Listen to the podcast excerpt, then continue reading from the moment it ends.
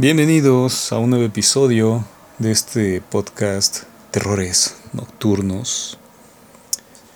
Y en esta ocasión vamos a hablar, como ya vieron en el título, sobre la Ouija. Que en español he visto que en español este ibérico o vulgarmente conocido como español de España, eh, lo escriben con Ouija, con diéresis o sea, con G, la diéresis U y J A Ouija. Pero aquí en México, al menos en México, no sé si en toda América es O U hija con la O. Aunque algunos también en otras regiones aquí en México la pronuncian mal, y por supuesto del tablero este lo, lo llaman cuija. En fin, bueno, es un tablero. ¿Quién no conoce la Ouija? ¿Quién no la conoce? Ya sea por que la haya jugado, porque haya jugado incluso la Ouija de, Barbie. Este, antes era muy comercializada, era, un tablero incluso este, ¿cómo se llama? Bueno, por supuesto era de plástico, pero era un tablero rosa con la marca Barbie ahí con las letras este, impresas. Creo que hasta con borde tenían. Era un tablero muy bonito, muy cuidado, que lo producía Mattel, ¿no? Bueno, con la firma de Barbie. Barbie ha sido de todo, incluso pues hasta podía contactar con los muertos, ¿no? Es medium. También lo lo este lo comercializaba también otra empresa mexicana. Ya no, que se llama este Monte Carlo, una empresa de juegos de mesa, porque la, la Ouija está catalogada como eso, como un juego de mesa. Y la comercializaba esta, esta empresa, Monte Carlo.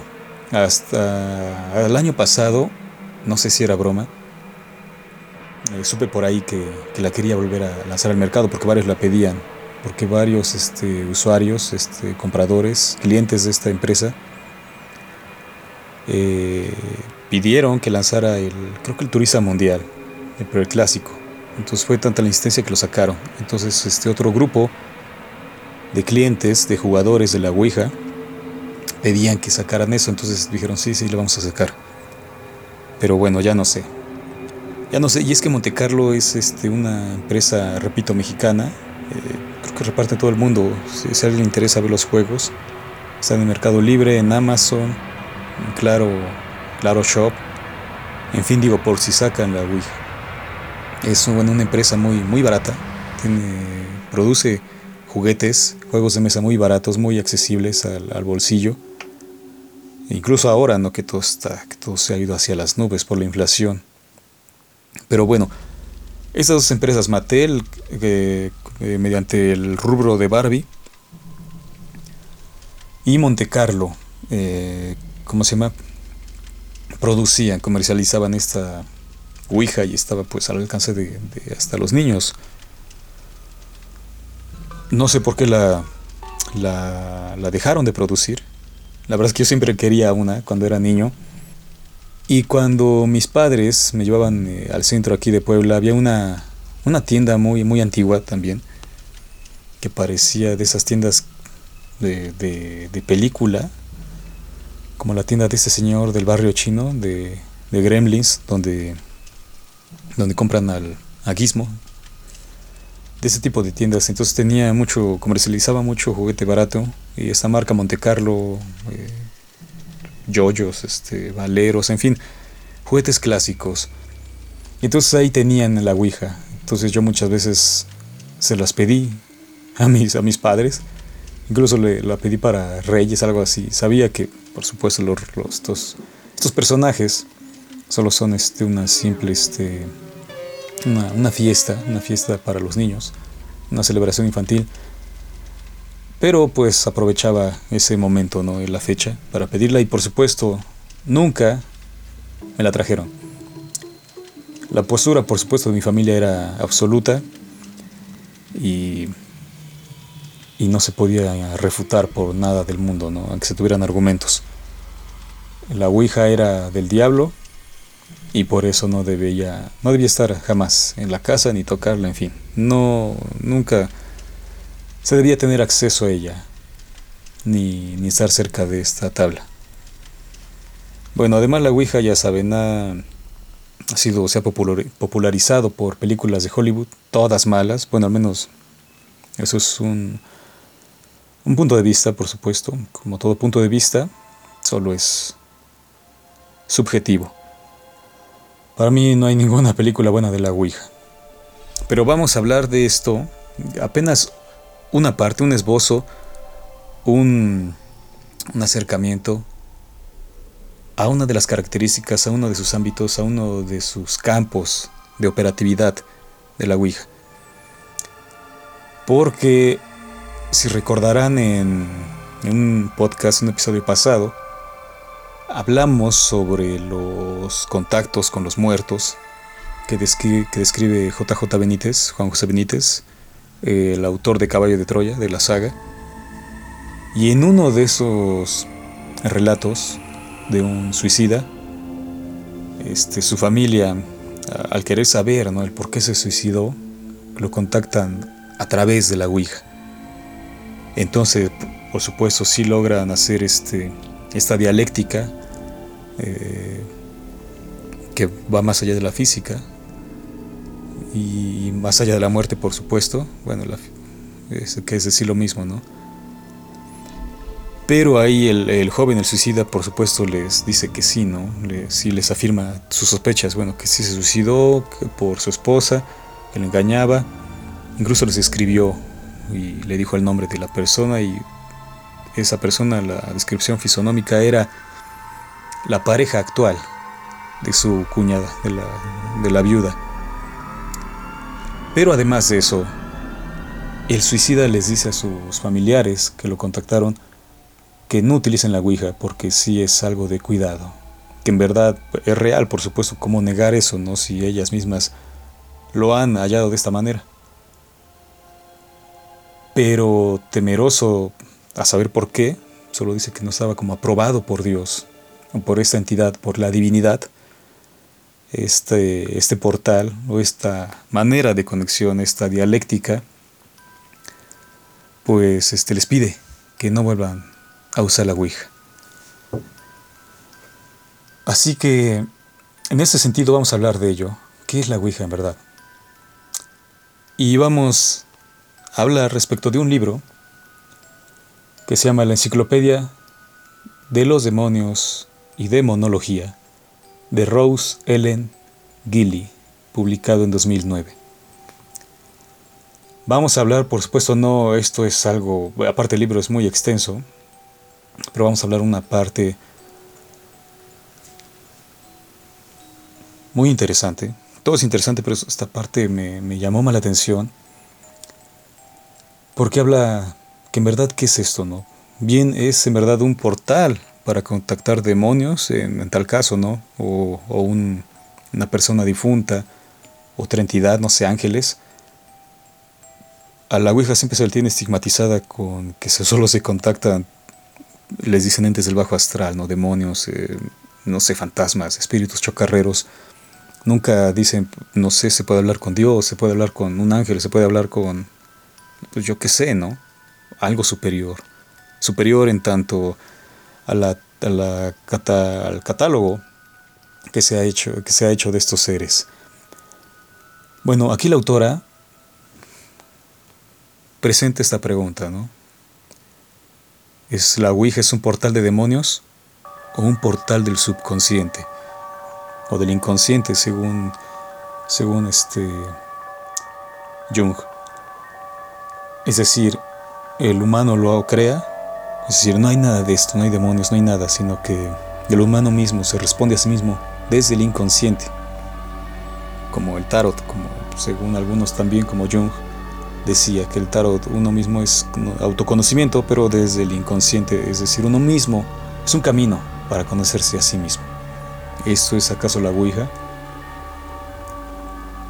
Bueno, pues vamos a con este tema. Hasta la década de 1960, la Ouija se consideraba mayormente de naturaleza benigna. Atención con eso, ¿eh? La gente la usaba para tratar de contactar a los muertos, para la adivinación del futuro y para el entretenimiento, para obtener mensajes de los espíritus. El clero la ha criticado y denunciado, como lo harían con cualquier dispositivo o método popular utilizado por la gente para el contacto espiritual de bricolaje.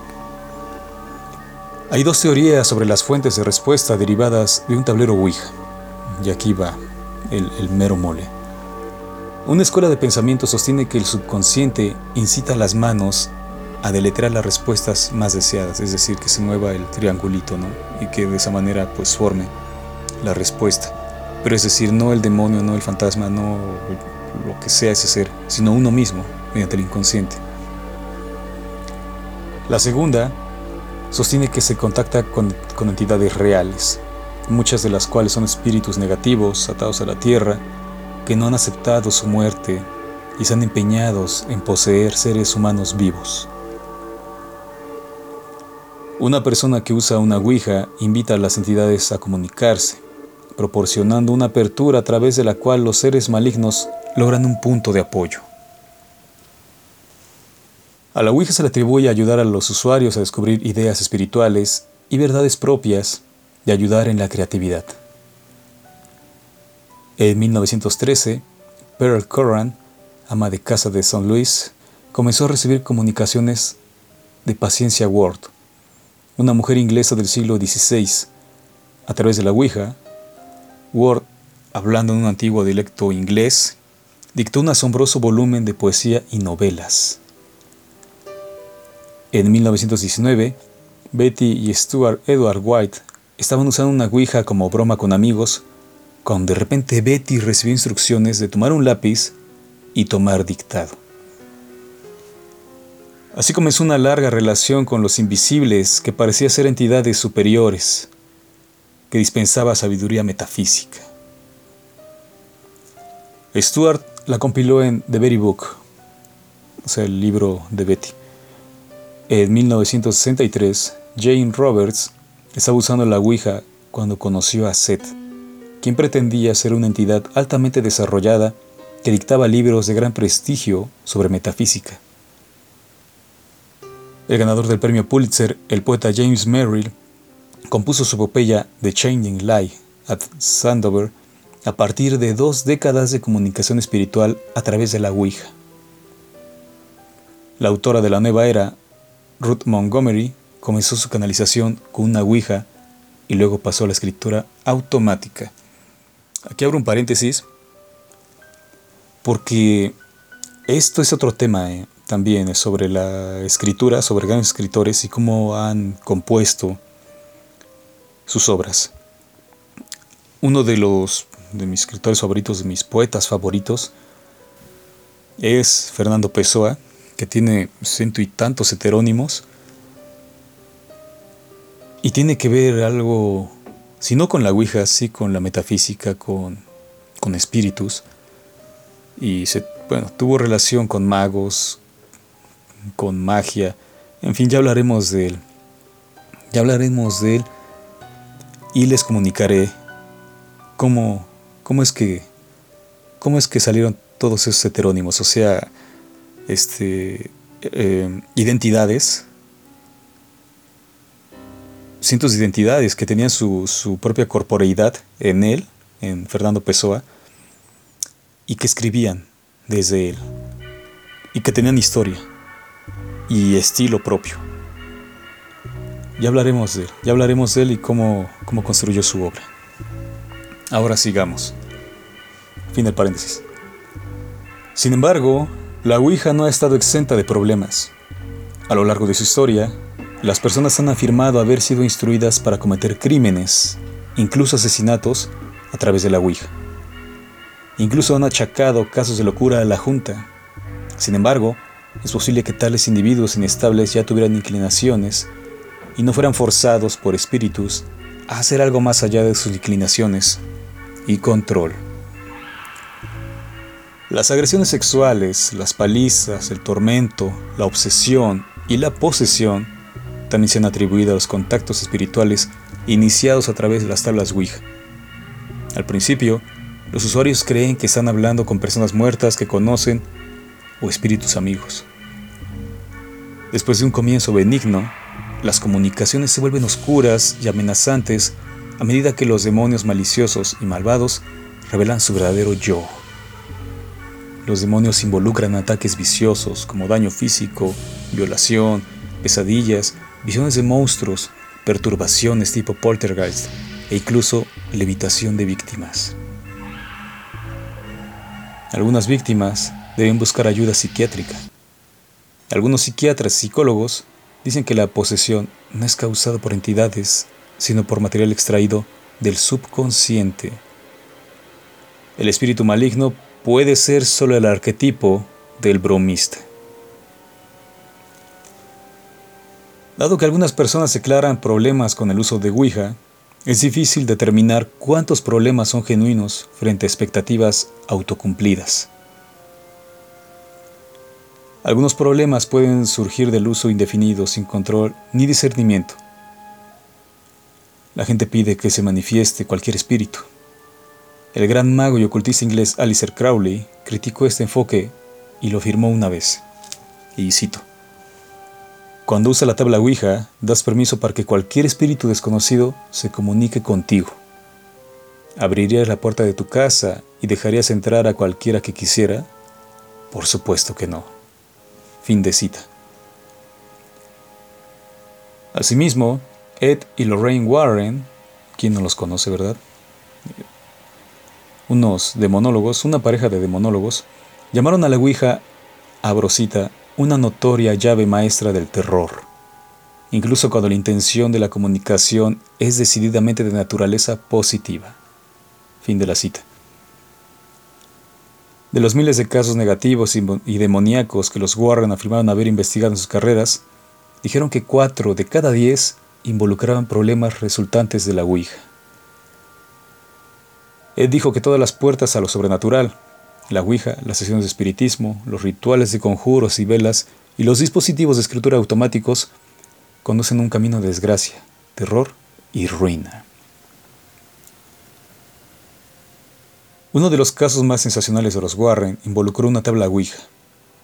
En marzo de 1974, fueron consultados por la familia Donovan, cuya hija, Patty, había estado usando una tabla Ouija durante meses para hablar con un espíritu que dijo que había muerto cuando era adolescente. Patty le pidió al espíritu que se manifestara y la familia Donovan comenzó a experimentar desagradables fenómenos de destrucción, lluvias de rocas, levitación de objetos, manifestación de formas negras y ruidos. Los Warren investigaron y el caso fue entregado al clero católico para el exorcismo. Se realizó un rito exitoso el 2 de mayo de 1974, durante el cual un demonio se manifestó como un ser de dos metros de altura con cuernos, pies hendidos y cola, según los Warren.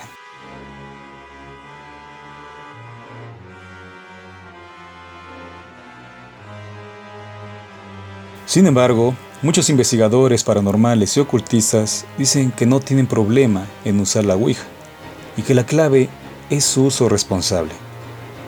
Cualquier dispositivo de interfaz espiritual no debe usarse para entretenimiento o para llamadas abiertas al mundo espiritual. ¿Qué les pareció esto? Por supuesto, conozco a varias personas que han jugado con la Ouija, que lo han, han probado, incluso yo, cuando era muy, muy joven. Eh, un grupo de amigos solía, este, nos quedábamos en, una casa, una casa eh, exprofeso, para, para ello, eh, una casa solitaria, propiedad de uno de, de mis amigos, y nos quedábamos allí a ver películas, en fin, a pasarla bien.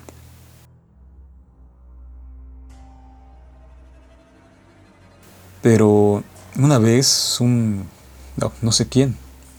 Llevó... Bueno, primero estos amigos son, son apasionados de los, de los temas sobrenaturales. Y llevaron, alguien no sé quién llevó, digo llevaron por, por decir todos. Bueno, yo no, pero el resto, porque no recuerdo quién fue. Eh, llevaron una tabla Ouija y para esto yo, yo llegaba, yo llegué eso un fin de semana. Ellos habían ocupado la, casa este, el domicilio desde, desde toda la semana y se la habían pasado jugando Ouija. Porque hay, hay historias interesantísimas ahí. Yo jamás viví una de ellas, pero siempre me contaban que a ellos les sucedía. Eh, el lugar donde se desarrolló esta sesión, bueno, en una casa, eh, este, repito, de uno de mis amigos, pero estaba ubicado en un barrio, si no lumpen, estaba catalogado, o hasta la fecha está catalogado, como un barrio peligroso, donde este, gobierna la inseguridad, en fin, es, es peligroso, es peligroso ir allí. Este, entonces, allí en este, en este, en esta, no solo toda la colonia, eh, porque es grande, y está en la periferia de, de la ciudad, de mi ciudad, y colinda con otras colonias que por supuesto también son peligrosas, catalogadas por lo mismo, hay bandas, hay delincuencia, en fin. Eh, no, no voy a decir que toda la colonia, sino solo la, la manzana, donde está ubicado ese domicilio, le, a, los, a los vecinos de esa manzana les había sucedido varias cosas. Y bueno, eso lo supe por, primero, por voz de, de mi amigo, que luego al menos lo secundaron el resto de los compañeros que nos quedábamos. Y yo siempre he sido escéptico de todo. siempre pienso que hay una explicación racional, científica, lógica para todo. Porque bueno, lo que antes se consideraba magia, lo que antes se consideraba del demonio hoy es explicado por la ciencia. Pero bueno, después de de hechos raros, de sombras, de, gente extraña, incluso de un ave muy extraña, casi lo escribían casi como, como un cóndor andino. Quien, quien haya visto esos animales sabrá de lo que hablo. Bueno, pero lo escribían incluso más feroz. Eh, esto también es último fue, fue este, secundado por, y reafirmado, pues testificado por, por, los, por los vecinos. Por eso digo que no solo mis amigos fueron testigos de todo lo que pasó, sino, sino el resto del vecindario, de la manzana al menos. Bueno, por eso retomo entonces lo de la Ouija. Fue por estos hechos que se sintieron o se querían sentirlos tipo un grupo Warren, no, no decían ese entonces porque no, bueno, no recuerdo o no sé si los conocían, pero querían desentrañar, querían averiguar, querían saber qué eran, qué eran y por qué sucedían todos esos fenómenos ahí. Entonces llevaron una Ouija, que hace años escribí un relato sobre ello, pero el relato se perdió. Antes escribía en libreta, así que quedó por ahí. Pero bueno, llevaron esa Ouija para intentar contactar algo que les dijera si sabe que han visto era algún espíritu, si esa sombra que habían visto era algún fantasma, si esos este, lamentos que escucharon era de algún demonio, en fin, yo qué sé. Pero la llevaron. Y según me dijeron, como siempre, durante el resto de la semana describieron cosas, por supuesto, sorprendentes. Que, bueno, no voy a relatar porque es muy extenso Solo quiero relatar mi experiencia. Así que cuando yo llegué a la casa en un fin, al fin de semana, tenían la Ouija, me dijeron vamos a jugar y lo hicimos. Ese día incluso estaba una chica que, que por, llegó allí por, por, por problemas con sus padres. En fin, este, la jugamos, ella dirigió la sesión, pero no pasó nada. No pasó nada. No se movía, después ya la movía la, esta chica. En fin, no pasó nada. Así que bueno, al menos no sé qué se necesite. Teníamos, ellos, mis amigos, no sé si hacían lo correcto, es decir, en tanto ritual. Hicieron, bueno, formamos un círculo, encendimos velas de tal color, ya ni recuerdo qué color, este, hicimos una suerte de oración, como un llamamiento Y después pues, ya saben las preguntas, estás aquí, queremos contactar a alguien, este, en fin, pero nada, no sucedió nada. Subimos como tres horas en juego en la madrugada y no sucedió nada. Otro, eh, bueno, no es para mí fue decepcionante, no, no sucedió nada. Y, otro, este otro caso fue el de un amigo, escritor, que me contó también que conoció una, una chica y bueno, fueron a su casa, en fin, este. Y fueron a su casa decididos a, a tener sexo. Pero antes de ello, el prolegómeno a desnudarse fue beber vino y jugar a la Ouija. Mi amigo también afirma que jugó durante un par de horas, pero no sucedió nada. La chica se afirmaba experta de esta de este medio de comunicación con los espíritus, pero no sucedió nada, así que cansados de ello, se fueron a fornicar. Al menos son mis dos, mis dos experiencias que he tenido, o sea, la mía y la relatada por mi amigo, y en ninguna sucedió nada, nada sobrenatural, mejor dicho. Pero bueno, ahí se queda la anécdota. Hay otras personas que sí cuentan, ¿no? Que no sé. Pero bueno, les este les ha sucedido cosas. Así que ustedes qué, qué piensan? Vamos a dejar este este episodio aquí porque ya estamos haciéndolo muy largo. Y después es un libro interesante, ¿eh? Por supuesto, lo voy a repetir, bueno, pueden volver a escuchar el, episodio, pero por si no, el libro se llama La Enciclopedia de Demonios y Demonología de Rosemary Ellen Gilly, de, publicado en 2009. Si alguien le interesa ahondar en eso, es un libro muy interesante. Como les he dicho, vamos a empezar este, también a hablar no solo de, de cuentos de terror, sino de esos temas, pero puntualizados bien, porque en otros, no digo que este canal sea el único, que este podcast sea el único, pero abundan, por supuesto, eh, canales este, y plataformas de podcast, bueno, sea podcast, donde solo se dedican a reproducir cuentos eh, o relatos que la gente envía, sus vivencias, sus experiencias. No digo que esté mal, por supuesto, no sé, cada quien, ¿no? Solo es. Es canal existen y ya, y y bueno, yo no quiero hacer de eso esto mismo, ya eso para eso hay mucho, mucho material afuera, muchas historias parecidas unas a otras.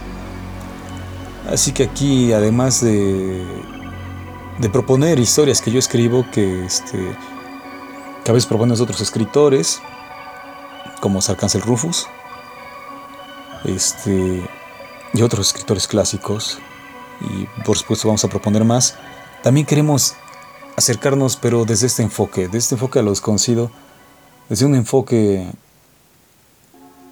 informado, no solo una anécdota, ¿no? De me pasó esto y ya, ¿no?